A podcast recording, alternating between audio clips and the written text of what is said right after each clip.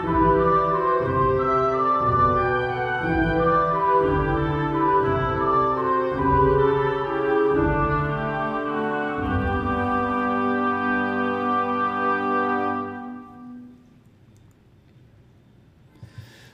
minha amiga, olá, meu amigo, como é que vocês estão? Sejam bem-vindos a mais um episódio do Evangelho no Lar, onde estudamos o Evangelho segundo o Espiritismo, obra basilar, fundamental da doutrina espírita. Nós estamos no capítulo 16, que vem falar sobre é, não se pode servir a Deus e a Manon, ou seja, não se pode. É, servir a dois senhores ao mesmo tempo, seja o senhor do espírito ou o senhor da matéria, né? A gente tem que fazer uma escolha e é isso que estamos vendo. Hoje nós vamos estudar a parábola dos talentos. Então vamos lá. O Senhor age como um homem que, tendo de fazer longa viagem fora do seu país, chamou seus servidores e lhes entregou seus bens. Então, outra parábola que Jesus está contando. Depois de dar cinco talentos a um, dois a outro e um a outro, a cada um segundo sua capacidade, partiu imediatamente. Vamos entender que talentos é como se fosse uma moeda, tá? Então, entregou cinco talentos a um, dois a outro e um a um terceiro. Cada um segundo a sua capacidade. Então, um senhor muito sábio, né, que sabia que os seus é, funcionários, por exemplo, tinham a capacidade de administrar estes talentos, este dinheiro, este recurso. Então, o que recebeu cinco talentos foi-se, negociou com aquele dinheiro e ganhou outros cinco. O que recebeu dois ganhou do mesmo modo outros tantos, mas o que apenas recebeu um cavou um buraco na terra e aí escondeu, escondeu um dinheiro do seu amo. Passado longo tempo, o amo daqueles servidores voltou e os chamou a contas, para prestar contas. Veio o que recebeu cinco talentos, ele apresentou outros cinco, dizendo: Senhor, você me entregou cinco talentos, aqui estão. Além desses, mais cinco, cinco que ganhei. E aí o amo, o amo respondeu: Servidor bom e fiel, pois que foste fiel em pouca coisa, eu confiarei em você muitas outras coisas. Compartilha da alegria do teu Senhor.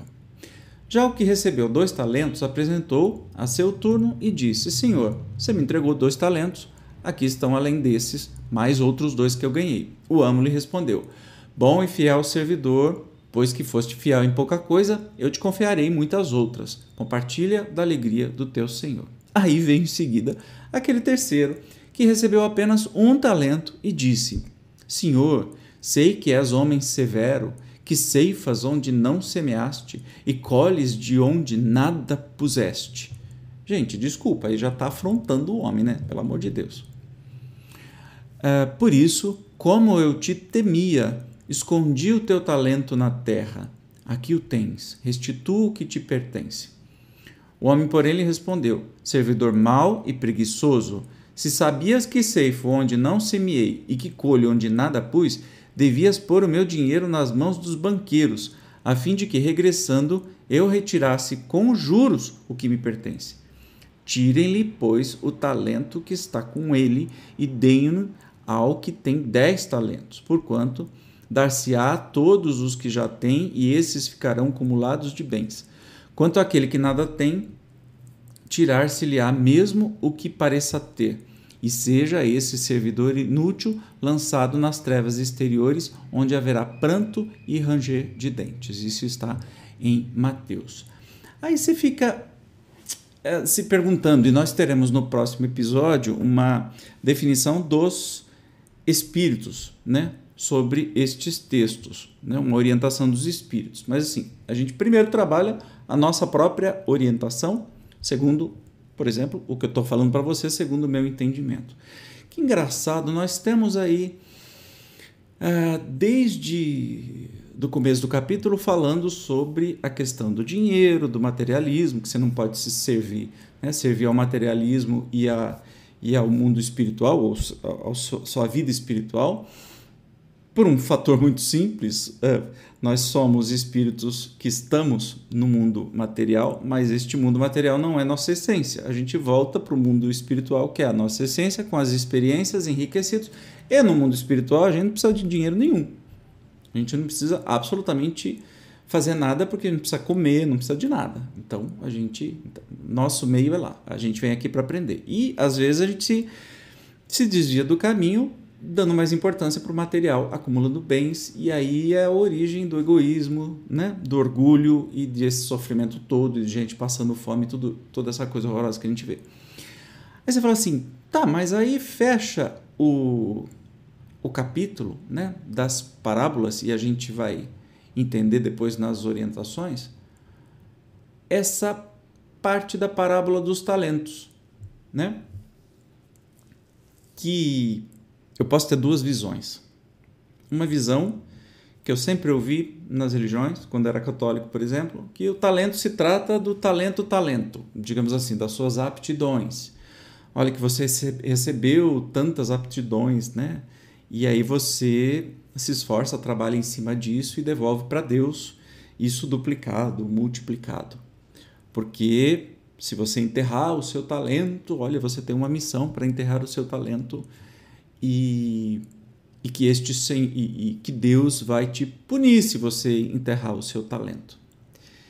E eu aqui estava olhando para esta para este trecho agora e vi uma outra interpretação, porque assim, quem disse que este Senhor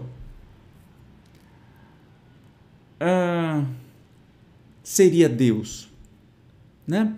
Porque uma coisa que me chamou a atenção que o, aquele que enterrou talento veio dizer assim: Olha, deixa eu ver, Senhor, vamos botar aqui.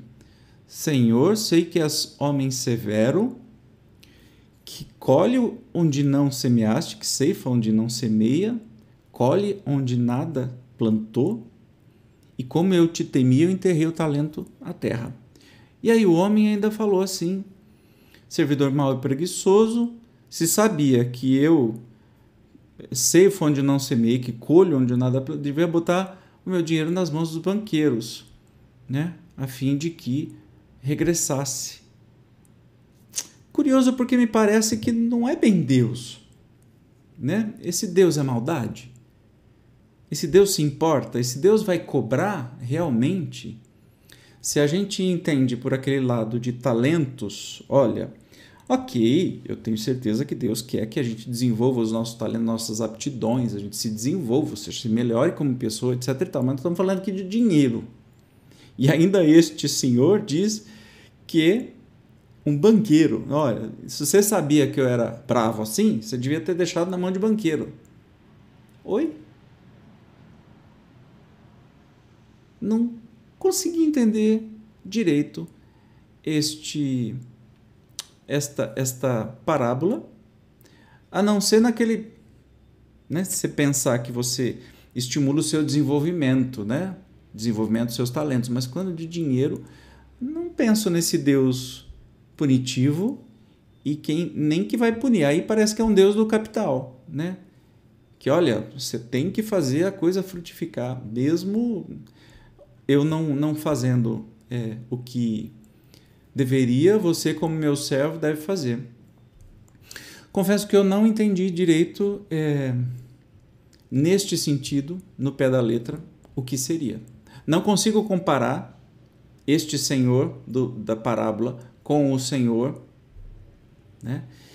E, como o Espiritismo é ótimo para questionar, eu questiono se isso não foi caprichosamente inserido pela igreja, por exemplo, na época, para forçar as pessoas a trabalharem.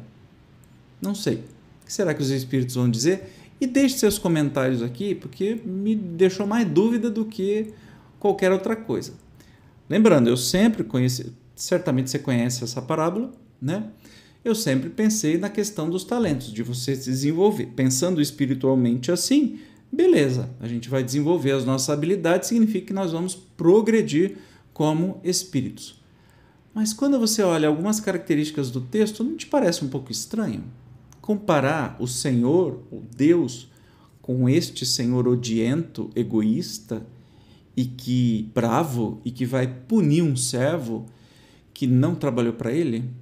Hum, diz aí nos comentários o que, que, você acha disso, tá bom? No próximo é, episódio nós vamos começar a entender as explicações dos Espíritos sobre todas essas parábolas anteriores que a gente viu nesse capítulo. Eu te espero como sempre. Até o próximo. Tchau.